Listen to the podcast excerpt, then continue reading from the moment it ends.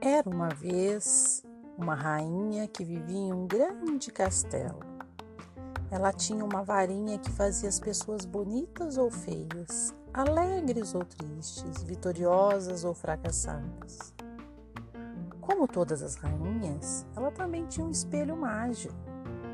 Um dia, querendo avaliar sua beleza, ela perguntou ao espelho: Espelho, espelho meu, Existe alguém mais bonita do que eu?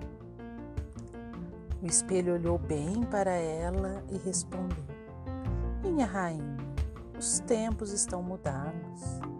Esta não é uma resposta assim tão simples. Hoje em dia, para responder a sua pergunta, eu preciso de alguns elementos mais claros.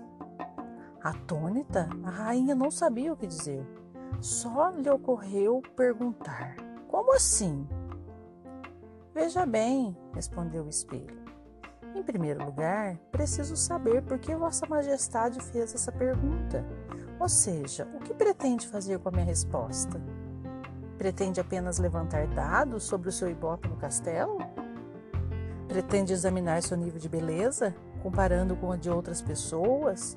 Ou sua avaliação visa ao desenvolvimento da sua própria beleza, sem nenhum critério externo? é uma avaliação considerando a norma ou critérios pré-determinados. De toda forma, é preciso ainda que a Vossa Majestade me diga se pretende fazer uma classificação dos resultados.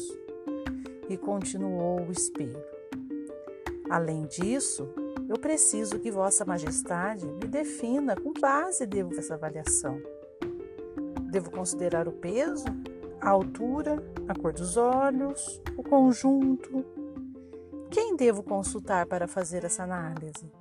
Por exemplo, se consultar somente os moradores do castelo, vou ter uma resposta. Por outro lado, se utilizar parâmetros nacionais, poderei ter outra resposta.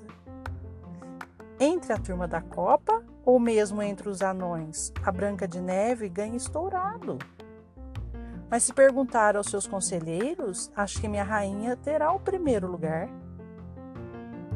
Depois, ainda tem o seguinte, continuou o espelho: como vou fazer essa avaliação?